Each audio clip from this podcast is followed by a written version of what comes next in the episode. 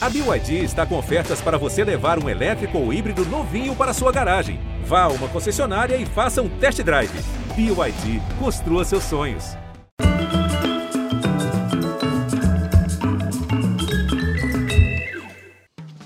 Olá, bem-vindos. Bom, já disse o mestre Evandro Mesquita, cheio de razão. A relação de homens e mulheres é um barato nos momentos de trégua. Pois é, a imemorial Guerra dos Sexos complicou ainda mais a partir da segunda metade do século passado, quando a emancipação da mulher e o crepúsculo do macho geraram novos mal-entendidos e desacordos. Sexos opostos se entreolhavam como ovnis. Até que no início dos anos 90, um escritor americano de autoajuda autoajudou com uma sacada cósmica. Homens são de Marte, mulheres são de Vênus. Écola! Depois da frase lapidar, John Gray explicou: é fácil. É só a mulher aprender a falar marciano e o homem venusiano. Mole, tranquilo, não é não? Não né. Porque isso implica embarcar em viagens perigosas e nem todo mundo tem a coragem e a manha de fazer como essa artista brasileira que declarou: os homens são de Marte e é para lá que eu vou. O céu não foi limite para ela, que ficou 12 anos em cartaz com a peça, vista por 2 milhões e meio de espectadores. Foi pousar nas telas do cinema, da televisão e se fez estrela de primeiríssima grandeza. De repente parou um carinha assim, ó, na minha frente pra falar comigo. Sabe esse povo jovem que fala perto? Eu com 45 no foco nessa distância. Depois de virar filme e seriado, o texto ganhou Continuação, em 2017, foi aclamado também. Minha Vida em Marte tinha levado 300 mil pessoas ao teatro até a peste interromper a temporada. Mas o filme foi visto por 5 milhões de pessoas, atraídos pelo talento dela e de seu companheiro de cena, nosso amado Paulo Gustavo. Passada a mais dura fase da pandemia, oxalá passou, e também a do luto, ela volta aos palcos agora para retomar a turnê que vai rodar o Brasil. Ela é sempre notícia, sempre grande notícia. Ela, Mônica Martelli. É, tudo bom, Pedro? Ah, melhor agora ao te ver. Coisa boa estar aqui com você. Coisa boa saber que você está de volta com a peça, Sim. essa peça que ainda que teve a sua trajetória interrompida como tantas trajetórias Foi, foram interrompidas, foi. né? E a- quando você veio aqui no, no, no programa, aqui é ótimo, né? Aqui no programa, era, era um estúdio, claro. tinha pau. 2018, você anunciou que Minha Vida em Marte ia virar filme, virou, Sim. aí fez história, tanta coisa aconteceu. Como foi a decisão de retomar a peça? Você estava esperando a hora? Quando veio essa. Muita vontade de voltar pro palco, muita vontade.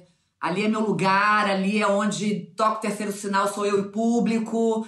Ali é, é, é- é um lugar que me alimenta e é um lugar que me dá muito prazer também. Eu, fico, eu sei que as pessoas que se relacionam comigo têm até quase que ciúme, porque assim, é tanto prazer que eu sinto ali. Tem que dividir esse prazer com as outras, com o namorado, com o filho, mas, mas realmente, assim, eu tava com muita vontade e a equipe parada há muito tempo. Foi muito difícil essa, essa, essa é, pra gente, né, do teatro. É, essa- esse período foi muito complicado mesmo. Eu acho que nós fomos os, os primeiros a, a interromper e os últimos a voltar, né? Então, assim, eu tô voltando com muita vontade, assim, de voltar pro teatro, mais do que tudo, assim, em primeiro lugar na minha vida e fazendo um espetáculo. Eu, eu comecei a, a Eu peguei um vídeo da peça pra ver de novo, até pra, pra poder assistir, pra poder mudar coisas, né? Mudar texto, mudar coisas, porque já se passaram dois anos. Eu escrevi essa peça em quatro anos. Cara, Pedro, eu fiquei tão feliz, porque eu quase nada tem pra mudar. Eu fiquei tão impressionada, tá tudo ali, de crise de casamento, falta de libido, tentativa de reerguer o casamento, tentativa de voltar ao tesão, e a, a, a, a instabilidade do casamento, uma hora você tá inseguro, uma hora o outro tá inseguro, tá tudo ali. Tá tudo ali, tem tanta coisa nessa peça. Anos de casamento! Eu na crise da libido! Ele reclamar de um vibradorzinho pra me ajudar a entrar no clima mais rápido! Ele tinha que dar graças a Deus que existe um vibrador na vida da mulher casada! anos na mesma cama, anos no mesmo quarto. A nossa transa virou uma coreografia. Eu sei tudo que vai acontecer. Porque crise de casamento foi um assunto da pandemia também. Casamento que estava mais ou menos, veio o isolamento, ficou... aí o mais ou menos foi ladeira abaixo. Né? Nossa, se já era crise antes, imagina no isolamento. Porque se já era crise, com todo mundo saindo, saindo para fazer suas atividades, trabalhar, viajar, né? Com, com, toda, com todo mundo o mundo fora para poder ajudar nas relações, né? Dentro de casa confinado ficou bem complicado. A gente só ouviu falar de divórcio. Mas você não precisou uh, inserir qualquer referência à pandemia? Muita pouca coisa. Eu nem vou falar muito de pandemia, até porque é, muita pouca coisa, assim, porque até porque não, não, nem, nem quero mais, eu tô meio exaurida do assunto, exaurida da, do tema, exaurida dessa dor também. Foi, foi, foram todos, dores né? muito profundas, todos nós, sabe? Todos nós. Bom, deixa eu dar, começar aqui o serviço dizendo que Minha Vida em Marte reestreia dia 17, agora, em Porto Isso. Alegre.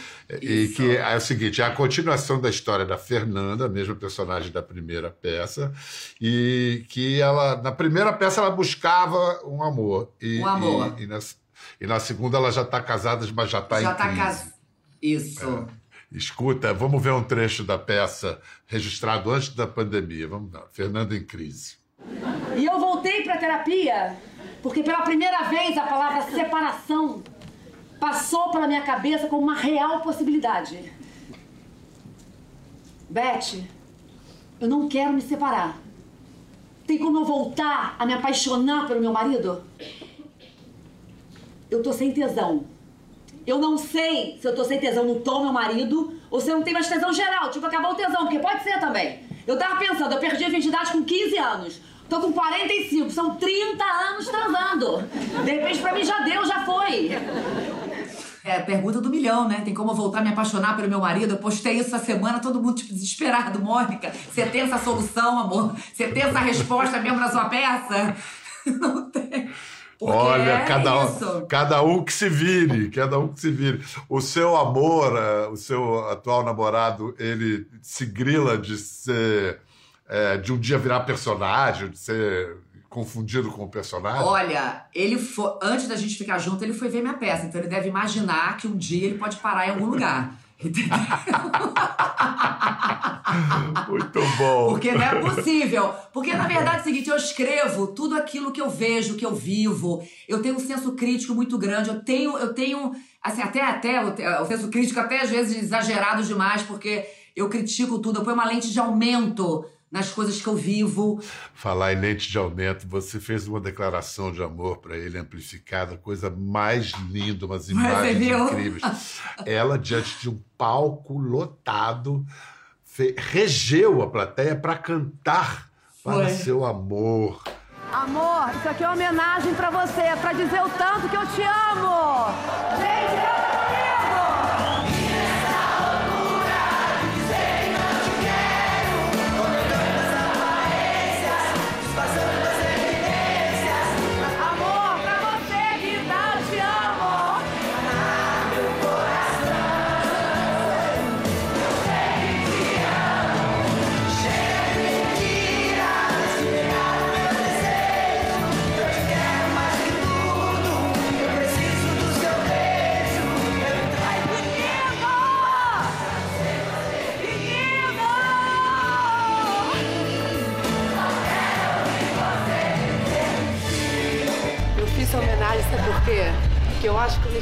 amando, sendo amado igual, porque amar sozinho está na merda. Sendo amado igual, a gente tem que celebrar. É tão raro esses momentos, esses encontros, que a gente tem que celebrar o amor sempre! Amém, que alegria! Como é que foi a reação Sim. dele? Não, ele quase, ele quase infartou. Ele quase morreu. Ele recebeu, ele não acreditou, porque ele trabalha com música. Eu, quando terminei a peça, falei, gente, tô muito apaixonada, eu sou intensa, né? Aí terminou a peça, eu falei, gente, estou muito apaixonada, vamos cantar a música em homenagem ao meu namorado. E todo mundo, foi espontâneo, todo mundo levantou o celular e começou a cantar. Eu, assim, foi, foi muito legal, porque eu amo fazer essa. Assim, depois dessa declaração, nem sei mais o que eu vou fazer. No próximo dia dos namorados, eu não sei, vou ter que vir pendurada no show do Mick Jagger. Ah, não, uma singela rosa. Só uma singela é, rosa, tem pronto. Que, tem que agora com voz e é, violão, é, né? É, é. Agora é minimalista, agora é minimalista. É, agora tem que ser minimalista. Mas assim, eu, é, é, assim, eu, eu realmente eu, eu me jogo. É, é, eu não tenho medo de falar da, da, do quanto eu tô apaixonada, de falar o quanto eu, eu tô amando. Isso e, a, e quando eu me declaro, isso me alimenta também. Entendeu? Eu realmente me jogo sem medo. Eu sei que lá embaixo tem um chão frio me esperando, provavelmente. Mas eu gosto do trajeto, entendeu? É, o que está nos esperando, está esperando a todos. Vamos, é, vamos viver é. com intensidade, é isso mesmo. Eu queria uh, agora fazer um, um, pequeno, uma pequena linha do tempo sua. Você, quando estudante de teatro, lá na Cal, lá no início, você já se entendia como comediante ou tinha ambições de drama, essas coisas? Ou, como era? Não, eu Sempre, sempre tive um jeito. Eu, eu, não, eu, não, fa, eu não sei fazer piada. Se você ler o meu texto, o texto não tem piada ali. A, a, é, a, é humor de situação. Então eu acho, as pessoas falam que eu sou engraçada. Eu tenho um jeito, acho que, de falar engraçado. E sempre tudo que eu fazia na Cal ia pro humor. Naturalmente sei. ia pro humor. Então, então desde, desde sempre. Desde sempre, desde sempre. Então, então foi natural você estrear na Globo no Chico Total no Chico, Chico Total. Nove, exatamente, 96. Exatamente. Sou arriada por tu, Silva. Quem é teu boy? É tu, Silva. Era um outro humor. Agora, também vou te contar que sorte ao mesmo tempo. O que, que você levou para sempre da convivência com Chico Anísio, porque Chico Anísio realmente, né? Um mestre, é um outro, não, superior. Outra, outra, esfera, né? É, outra é. esfera, um gênio, um gênio. É. Foi maravilhoso, porque é, foi um grupo grande que entrou para fazer parte do, do, Chico Total. Eu, Ingrid Guimarães, Heloísa Perissé, Alexandra Richter, Alice Borges. Foi um grupo grande fazer o elenco de apoio dele. E eu ganhei um quadro fixo com ele. Então a gente conversava muito. O Martelli veio dele. Eu troquei de nome, meu nome é Garcia. Não, o Chico mudou o nome de várias pessoas. Ele, ele falava, não, não, esse nome não tá bom não, vai ser aquele. Ele estava sempre certo. Sempre certo. Depois, um ano depois do Chico, você foi fazer novelas. Fez Por Amor, Sim. de Manuel Carlos. E deu, deu bom? Olha, você quando. Você. Assim, eu sou de uma geração que o sonho era entrar para a Globo e fazer novela na Globo. Eu segui esse caminho tradicional, padrão, né? Que nem quando as pessoas se formam na faculdade falam, tem um bom diploma, você terá um bom emprego. Nada, nada quer dizer nada, entendeu? Então, só que eu tinha, eu, eu segui esse padrão, vamos lá, fazer teste, fazer novela, parará, parará. Entrei nessa primeira novela, a novela Por Amor, a novela de maior sucesso. Inclusive, quando passei pra entrar na novela, eu até falava com a família, gente, fazer novela das nove. Quase me despediam, no beijo, acontecia, né? Rolou pra mim, acontecia. Paulo Gustavo amava essa história, então, eu, quando eu não contava, que eu falava sempre, gente, tchau, aconteci, tipo, me despedindo das pessoas, quase. Eu entrei pra novela, fazer a secretária. E eu passei oito meses na novela falando a, segui a seguinte frase: Doutor Arnaldo, Dona Branca na linha C. E eu, ali, realmente, eu passei oito meses falando uma frase. E eu ali, e eu, pra tentar mostrar trabalho, eu trocava intenção, entendeu? Eu falava assim, doutor Arnaldo, Dona Branca na linha C.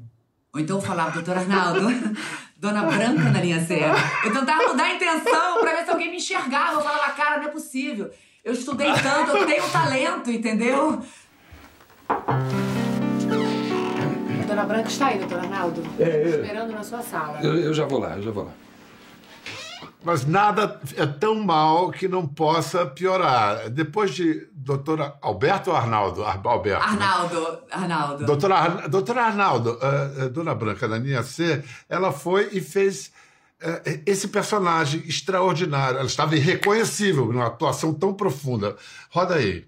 É, mas agora vamos ver a tartaruga e o macaco cantando. E já imaginou isso? Uma tartaruga e um macaco? Pois é, ah, nós vamos ver agora. No bicho o quê? Vamos lá. Bicho o quê? Não tem explicação pra isso, gente.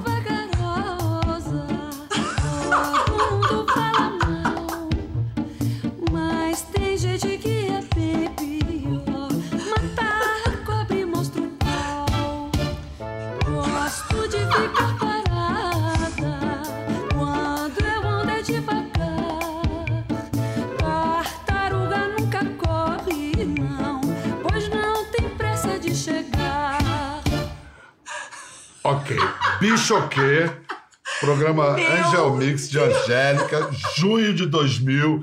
Você tinha 32 anos, muitos sonhos, tinha feito novela. Quando você se viu ali de tartaruga? Eu deprimi. O que aconteceu? Você deprimiu? Eu fiquei eu deprimi. Eu, olha, ali eu, ali eu resolvi, ali eu quase desisti, de- desisti da carreira. Foi eu e Marcelo Bochar, que hoje em dia é diretor. Ele, ele pede pra mim, toda vez que você contar essa história, por favor, fala que hoje eu sou diretor, sou uma pessoa.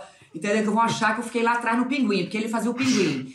Ele morava comigo. Ligaram pra gente, porque tem uma época da carreira que você faz bicho, né? Não sei o que acontece, você faz muito bicho. Eu fazia. Além Eu de fazia tartaruga, o que, que você já fez? Não, já fiz a galinha dos saltimbancos. Eu Ah, já fiz, tá. é, é, que é legal, bem, mas é um tudo bicho, bem, entendeu? é, é, Mas tudo bem, é. o teatro já te deixa num lugar mais digno, né? Você tá ali fazendo, cantando a música de Chico Buarque, já te dá uma embasada ali, né? Você já tá mais digno. Mas aí eu, chamaram, eu e Marcelo me chamaram pra fazer cobra. E na hora eu falei, tudo bem, eu vou estar tipo lânguida de cobra jogada num canto, pelo menos eu vou estar gata de cobra. com uma- imaginei, com uma roupa de cobra. Aí quando eu cheguei lá, não tinha roupa de cobra. Aí eu fiquei jogada no camarim, deitadinha, falei, cara, me dei bem, vou ganhar o cachê e não vou precisar pagar esse mico. Aí o Marcelo de Pinguim, deprimido, eu na hora ainda virei e falei assim, Marcelo, tudo bem, amor, tudo bem. Pra. Amor, a gente precisa do cachê, pra ganhar o cachê tá tudo certo. Aí veio a figurinista e falou, quem é a cobra? Eu falei, sou eu, a cobra caiu, agora você virou tartaruga. Aí veio essa roupa gigantesca de tartaruga, entendeu? Aí veio esse casco gigantesco de tartaruga, veio essa cabeça, na hora que entrou, minha orelha virou, botou essa pata na mão, eu não conseguia mais ter acesso à orelha, acesso a nada. O pouquinho que sobrou da cara foi pintada de marrom, como a gente viu aqui no vídeo, tô de prova. Aí quando eu tava de tartaruga, olhando pro espelho, deprimida, o Marcelo do lado de pinguim, eu sério olhei pra ele e falei, cara, não, não rolou pra gente a carreira. Uma hora a vida dá sinais, amor. Ai, meu Deus. A Maravilhoso. vida dá sinais. É, mas a- eu sei que, que Mônica soube interpretar os sinais que a vida estava dando. E cinco anos depois disso, menos disso, depois, presumo, de muito mais relação, a Mônica estreou como dramaturga, protagonista. E o texto era Os Homens São de Marte e é para lá que eu vou. E arrasou. Teve críticas favoráveis, o que é bom. Teve um Sim. baita de um fenômeno de bilheteria, o que é ótimo. Caramba. É, isso aconteceu para você antes dos 40, mas próximo à virada. Porque eu, eu- outro dia a Pink Weiner falou isso numa entrevista, e eu já ouvi isso de outras mulheres e homens também, que na virada dos 40, profissionais em várias áreas diferentes, eles passam a se sentir meio invisíveis, como se ganhasse uma invisibilidade, assim, porque vem um pessoal ali de baixo né, cheio de gás. Mas você, ao contrário, você conheceu o sucesso justamente nessa frase, nessa fase. Você entende isso quando falam da invisibilidade dos 40? Não, completamente, completamente. Tô com 54 agora. E é o tema que a gente mais fala, que, que, eu, que, eu, que eu, inclusive, que eu tô falando muito. É, para mim, tudo começou a partir dos 40. Então, assim, a partir dos 40, minha vida foi, é, foi muito melhor. Eu tive um reconhecimento profissional, eu fiquei grávida aos 40 anos, eu parei a Júlia aos 41 anos, eu me separei com medo, mas me se- me separei aos 45 anos. Medo que eu falo, porque já entra já todos esses medos dessa sociedade, né, que a gente vive, que pressiona a mulher, medo de ficar sozinha, medo de ficar solteira depois dos 45 anos, me- medo de ter que refazer uma vida, né, de ter que se reinventar depois, é, com quase 50 anos. Me apaixonei novamente aos 50 anos. Então, assim, tudo pra mim aconteceu depois dos 40 anos. Eu acho que mudaram as coisas, mas tem um negócio de dizer, olha, é na juventude que você tem que fazer as coisas. E depois a gente envelhece e fala assim, cara, não! É, é uma coisa louca. Você- A gente não sabe. Eu, assim, eu, eu me prefiro muito mais quem eu sou hoje em todas. Assim, todos os aspectos, entendeu? Eu fiz 30 anos, eu, eu idealizei uma vida aos 30 anos que não tinha nada daquilo que eu tinha idealizado. Eu tava sem conseguir me sustentar, eu não tinha reconhecimento profissional, eu não tinha um namorado na época fixo, quer dizer, já tinha vários, mas, mas tinha terminado, estava solteira, é, longe de pensar em, em ter filho, e as pessoas já, principalmente da minha geração, né, já com família, já com dois filhos. Então, assim, isso me causou muita angústia. Depois que veio o reconhecimento profissional, que veio a minha tão esperada e batalhada independência financeira, aí sim, pra mim foi um antes e depois da minha vida. Compare ah, você hoje com 54 anos para a sua mãe quando tinha 54 anos. É, já, já é, já, já é completamente diferente. Apesar de eu ter uma mãe muito fora da curva, Porque eu tenho uma mãe que foi eleita vereadora aos 36 anos de idade, primeira mulher eleita na cidade, três mandatos. Minha mãe sempre foi muito militante, continua militante. Mas se eu pensar na minha avó aos 54 anos, já era uma senhora. Ela ainda falava senhora. Já era uma senhora que eh, já não estava mais pro, pro jogo, já não estava aqui, já era uma mulher que já não, não, não, nem pensava em trocar de vida, em se apaixonar, em separar, em trocar de profissão, em trocar de cidade. Eu troquei de cidade aos 50 anos de idade. Já era uma, já, é uma outra mulher. Então, assim, eu acho que eh, esses 50 anos hoje é um novo 50 anos. É uma nova mulher realmente de 50 anos, que está descobrindo, que está mudando, que está perdendo os medos né? A gente na vida, quando descobre que a gente nunca vai deixar de ter medo, a gente vai fazendo as coisas com medo mesmo. A gente vai vivendo e vai entendendo que tudo pode acontecer, que tudo é impermanente, que tudo muda, apesar da gente estar atrás de segurança o tempo inteiro. Entendeu? E eu mudo de opinião demais também. E, e eu falo das opiniões que eu mudo e tá tudo certo. Graças a Deus eu mudo de opinião. Então, se antes eu achava que relacionamento era isso, hoje eu acho que é outra coisa. Antes eu, ach... eu, pegava, eu, eu, encontrar, eu olhava um casal casado há 30 anos achava ai, coisa linda, gente. Eu até brincava com isso. Se o casal já noite, eu não consigo mais fazer boda de ouro. Hoje em dia eu vejo um casal casado há 30 anos, eu tenho pena. Como assim? Essa pessoa só experimentou esse, esse homem 30 anos. Essa pessoa é virgem. Para mim é virgem. Entendeu? Então, assim, não se jogou, não sofreu, não teve outros outras experiências. Tomara que minha filha não case aos 20 anos e seja feliz para sempre, até porque não vai ser, né? Ah, não mas é o como. seguinte, a sua filha, o que a sua filha pode entender, ela está com 12, né? É, tá. Ela pode entender que, calma, você vai ter muita vida pela frente. Não acho que você muita. tem que resolver sua vida até os 30, claro, entendeu? Claro, claro. Claro, não, é. com certeza. E até porque também é. isso que a gente acha também não é o certo. Acho que cada um tem que achar o que, que é bom pra gente, né? Cada um é, tem que achar que. É tem milhões de casais é de casados aí há 50 anos felizes e que estão ótimos não. e que e outros não. Então, então é, é você tentar encontrar quem é você. Você falando da, da, da vida é sempre o que a gente não espera dela. A gente Estou falando com você, de vez em quando a gente lembra do Paulo, né? Não tem jeito. Sim, Minha Vida sim. em Marte, o filme, é, que virou um dos filmes mais vistos do, do cinema nacional, é, você fez com ele. Depois que o Paulo morreu, você, você já reviu o filme? Olha, é, a, cena, a cena lá da, de Nova York é a cena, eu acho que deve ser uma das cenas mais que mais viralizou na história Viralizar. do cinema. Aquela que vamos, vamos barrar nas é, pessoas só pra dizer sorry. Vamos alguém falar é. sorry, sorry! essa moça aqui vindo, ó, ó, ó. Ai, sorry! Adorei! E aquilo ali não tem nem humor, mas é aquela coisa gostosa da intimidade, da cumplicidade de dois amigos.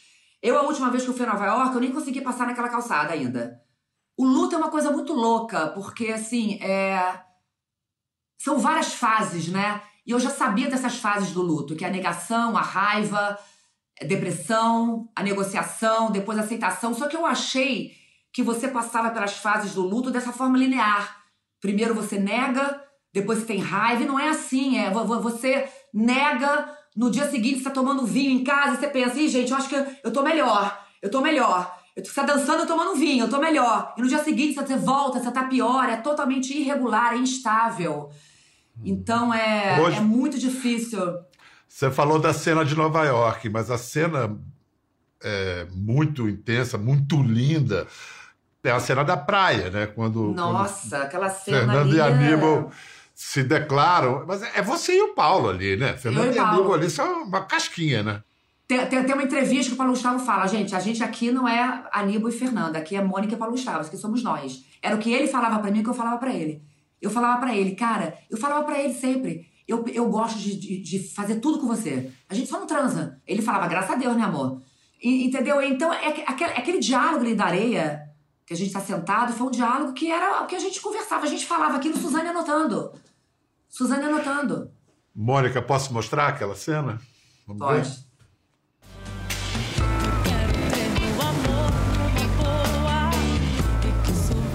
Fernanda, eu admiro muito você. Você se diverte com a vida, não teve medo de separar, não teve medo de sofrer, não teve medo de nada. Eu sou muito mais feliz com você, sabia? Ai, meu amor, você sabe que eu amo estar apaixonada, né? Mas hoje meu desejo é nunca ficar sem você. A gente sonha junto, a gente pira junto. Eu amo trabalhar com você, eu amo conversar com você, eu amo viajar com você. A gente só não transa, né? Graças a Deus, né, amor?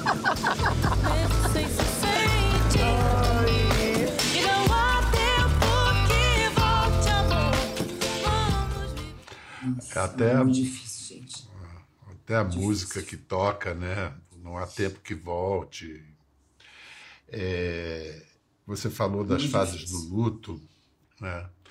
Não tem muito jeito, a gente aceita, mas é uma aceitação meio inconformada, né? Não, não, não, não, não, não tem aceitação. Quando alguém fala pra mim assim, Mônica, você sente muita saudade? Eu falo, saudade, cara? Saudade é uma palavra que não dá conta pro que eu sinto. Saudade é pouco, entendeu? É uma falta diária, é uma falta daquela pessoa que te ligava o dia inteiro. O telefone tocava, você sabia que era um. Você sabia que era, um, que era uma risada. O telefone toca. Oi, fala pra Gustavo, amor, tô vendo um vídeo aqui seu. Você ri agora com a cabeça pra trás, mostra a arcada do dente inteiro, você pirou, você tá com a obturação prateada, amor, tem que trocar pra branco. Aí o que é isso, gente? Era, era o dia inteiro. Entendeu? Era o dia inteiro brincando, rindo e, e, e- e fora que, que ele opinava muito na minha, na minha vida. Paulo Gustavo, ele interferia diretamente na minha vida. Ele me dava muita opinião. faz isso, Todas- não faz isso. Todas as dúvidas que eu tinha, eu dizia, amor, tô na dúvida aqui, não sei se eu faço esse programa, se eu não faço, porque não sei o quê, porque o roteirista que entrou, porque a direção. E- tudo, eu, eu, eu confiava na cabeça dele, eu confiava na visão de que ele tinha de mundo, na. Sabe assim? Ele era muito inteligente. Muito, muito. Mas então é o seguinte, com relação a Minha Vida em Marte 2, um filme que você deveria escrever, devia, fez muito sucesso primeiro. O que, que ele diria para você? Escreve como? O que, que ele te aconselharia? Então, é, é- é- foi louco, porque assim que aconteceu, né, eu falei, não, acabou, eu nunca mais vou fazer esse filme. Não tem possibilidade de fazer esse filme. Aí teve um dia que eu tava assim, chegando em casa, eu falei, cara, eu paute... a minha vida foi pautada eu escrevendo tudo que eu passo, tudo que eu vivo, né? Eu, eu faço essa doação. Eu, eu acho que é até uma forma de eu me curar, é uma forma de eu colocar pra fora. Minha vida em Marte, a, a peça, é a minha separação. E aquilo ali eu coloquei pra fora minhas dores, todo todo o meu sofrimento, entendeu? Escrevendo e colocando aquilo ali. E eu parei e falei, eu- tudo que eu passo na minha vida eu escrevo. Eu vou escrever essa dor que eu tô sentindo, eu vou escrever esse luto. Aí eu resolvi fazer é, o segundo filme, a gente está escrevendo, Suzana vai dirigir, a gente está em sala de roteiro com outras roteiristas também. E vamos fazer o, o outro, o segundo filme. Deve estar sendo deve estar sendo muito bom, com todas as outras emoções que vêm juntos, mas deve estar sendo uma maneira de ser Colocar tudo pra fora. Você tocar É, né? no assunto. Você mexer, você falar. E é, ao mesmo tempo é muito difícil. Porque você vai mudando o tempo todo. Você recebe, você faz aquela sinopse, aí vê uma escaleta e você fala, não. Você já não tá mais naquele lugar no luto. Entendeu? Então eu tô entendendo que é preciso realmente esse distanciamento. Eu, quando escrevi Minha Vida em Marte, a peça, eu tava separada já há três anos. Você precisa de um distanciamento mínimo pra você ter um olhar ali. Né? Você pega filmes tipo 11 de setembro, os melhores filmes foram feitos depois de um tempo. Entendeu? Então, a última escaleta que eu li, eu falei, caramba, mas eu acho que não é mais isso, porque, na verdade, então tem que respeitar também essas mudanças, né? É difícil. E tem a outra coisa que você disse há pouco. Você, quando você escreve, não é comédia, você não faz piada. E, no entanto, Não. viram, vira uma peça que as pessoas riem, viram um filme que as pessoas riem. É, então agora você não está preocupado em fazer uma comédia para as pessoas rirem, você está preocupado em Não. contar essa história. Exatamente. E que vai ter humor com certeza, porque tudo do que envolve. Que me envolve, que a- envol- me envolve, envolve a forma como eu olho o mundo, tem um, tem um certo humor. É. E- Né? Até a forma como, eu- como, como, como eu reparei as pessoas no velório, cada um no velório, como se portou, enfim. Tudo, a forma como eu olho, né? Você conseguiu ver o cômico até no velório? Depois que passou o tempo do velório, sim. Depois Então, que passou, certamente, gente, que isso? a gente- Que isso? Aquela pessoa que chegou lá fazendo não sei o quê. Como é que pode? É isso mesmo que aconteceu? Aí você começa, entendeu? Vai caindo as fichas, vão caindo. E aí, isso aí possivelmente já pode ser uma sequência pro filme, né? Uma Sim, sequência com do certeza velório. absoluta. Com certeza. Com certeza. Olha só, você pegou uma cancha de televisão em nove anos de, de saia Nove justa, hein? anos. Pegou Nove cancha, hein? saia, Fez foi. muito ao, vivo, hein? também. No... É? Foram cinco, foram cinco anos ao vivo. Que é melhor até, eu até prefiro, E- sabia? E falando de temas cabeludos, espinhosos, Nossa. falando de temas em que as pessoas têm opiniões. Muitas opiniões, no dia seguinte você pode estar cancelada a qualquer momento e passando uma fase de muitas mudanças, né? Sabe assim, assim, o homem, ele tá sempre, a mulher sempre foi na postura da passividade, da fragilidade, que é uma postura que os homens não aceitam, né? Um homem tem que ser muito forte para poder aceitar essa postura. De muitas mudanças e aprendizados, né? De, de, em tudo. Em como se você olha o mundo, como você se porta. Eu tava no saia justa, eu falei, ih, gente, tô achando que eu fui estuprada. Gente, gente, as fichas iam caindo ali sentada no saia. Porque foi, foi vindo uma tomada de consciência, né? Foi vindo muitas informações, ainda bem, caminhamos, né? A tecnologia está aí para nos ajudar, as redes sociais, para poder né, fortalecer todo esse, todos esses movimentos que aconteceram e estão acontecendo, mas foi muita coisa que eu passei ali. Foi muito bom mesmo, assim. E agora, o que, que vai ser esse programa novo no GNT? Então, a gente fez um piloto, que é um programa é, que eu converso, que é a coisa que eu mais gosto de fazer é conversar. Converso com mais de, uma, de, de mais, de uma, mais, de, mais de duas pessoas. A gente vai estar fechando aí no formato e a gente está desenvolvendo isso. Esse formato. Se a gente vai fechar em três pessoas, quatro, se vai ter plateia, se não vai. Mas uma coisa assim, só mulher, não. Vai pra Marte não, também, né? não, não. Vamos para todos os planetas, amor. Agora é todos os planetas. Porque, Olha. olha, na- vamos para todos os planetas com certeza absoluta. Se eu pudesse voltar atrás, eu teria ido para todos os planetas, que eu não tenho mais essa chance. Todo mundo fala, por quê? Porque, amor, meu desejo já foi construído em cima dessa questão hétero. É isso, acabou. É isso. Então, é, e se você quer saber, você em casa, a, a peça Minha Vida em Marte, direção da irmã de Mônica, a linda, querida, competente Suzana Garcia, vai estrear agora, dia 17, nove da noite, no Teatro do Bourbon Country, em Porto Alegre. No sábado vai ter duas sessões, às seis e às nove.